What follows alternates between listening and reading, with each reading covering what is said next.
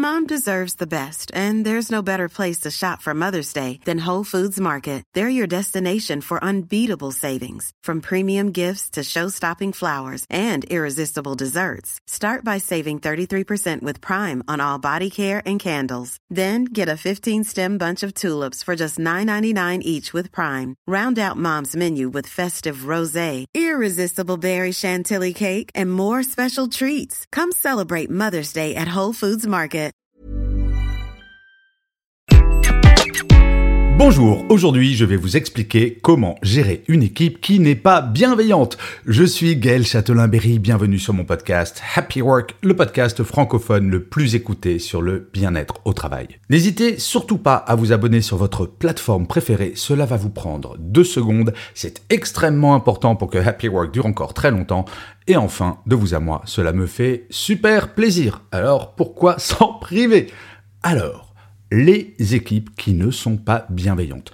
Sur mon site web, je reçois très régulièrement, ou alors sur mon compte LinkedIn, des emails de managers qui me disent Gaël, franchement, moi je suis un manager ou une manageuse bienveillant ou bienveillante, mais mon équipe ne l'est pas et je ne sais pas comment faire. Et je sens bien que ces emails sont extrêmement sincères et que ces personnes sont un peu décontenancées et se disent mais pourquoi si moi je suis cool, mon équipe n'est pas cool avec moi? Comment faire pour que les deux soient raccords Eh bien, figurez-vous que je fais un petit peu toujours la même réponse à ce genre de message. En fait, bien souvent, les managers qui m'envoient ce genre de message confondent bienveillance et gentillesse. Non, être un manager bienveillant ne veut pas dire que l'on doit tout accepter. Tout n'est pas tolérable. Non, le fait d'être un manager bienveillant ne doit pas m'empêcher de dire à un collaborateur ou une collaboratrice ce comportement ou ce que tu as dit n'est pas acceptable. Alors cela semble un peu une solution il a qu'à faucon. Mais je vous assure que dans ma carrière de manager, il m'est arrivé de récupérer des équipes que je n'avais pas recrutées, que je ne connaissais absolument pas, et il a bien fallu que nous soyons sur la même longueur d'onde. Et oui, car quand il faut récupérer une équipe, nous n'avons pas forcément toutes et tous la même expérience, le même regard sur les choses, les mêmes attentes, les mêmes valeurs, et donc si à un moment on ne parle pas de ce genre de choses, il risque d'y avoir des désaccords du fait de non-dits.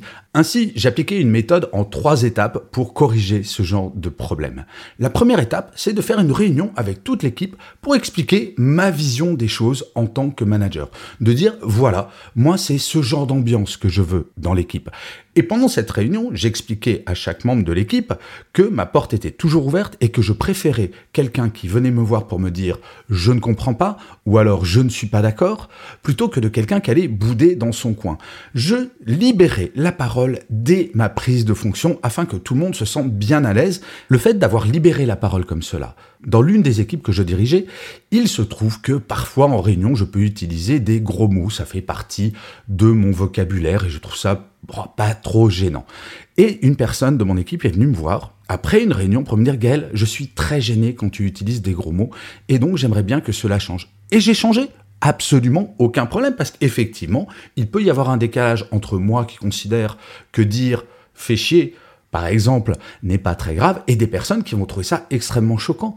Encore une fois, cette réunion d'équipe permet de se mettre d'accord sur les grandes lignes, mais surtout de la part du manager de dire vous pouvez tout me dire et ainsi nous allons avoir une relation bienveillante entre nous basé sur la confiance et la libération de la parole. La deuxième étape, c'est de discuter pendant cette réunion avec l'équipe pour que toute l'équipe puisse dire voilà, nous, ce que l'on attend de toi. Voilà quelles sont les choses qui nous semblent importantes venant de la part d'un manager.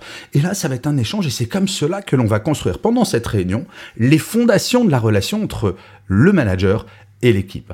Et enfin, la troisième étape, parce que ça, c'est le monde des bisounours si tout fonctionne. Il y a très souvent une personne dans l'équipe, et bien souvent c'est une seule, qui va dire Non, mais moi, ça ne me va pas.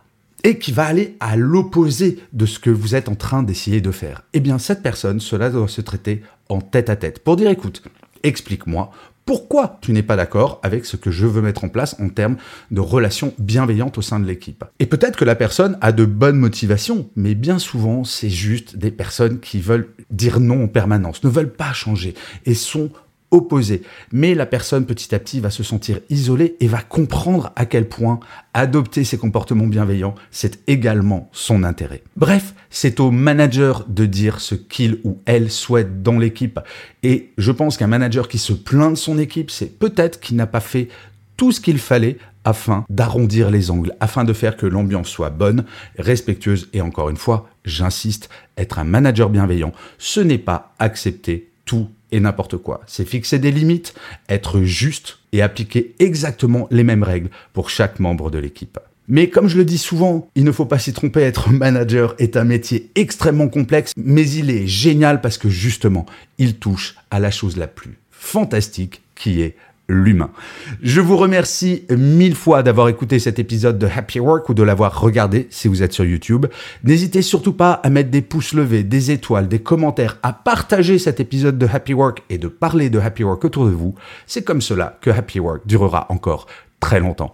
Je vous dis rendez-vous à demain, puisque je vous le rappelle, Happy Work c'est une quotidienne, et d'ici là, plus que jamais, prenez soin de vous. Salut les amis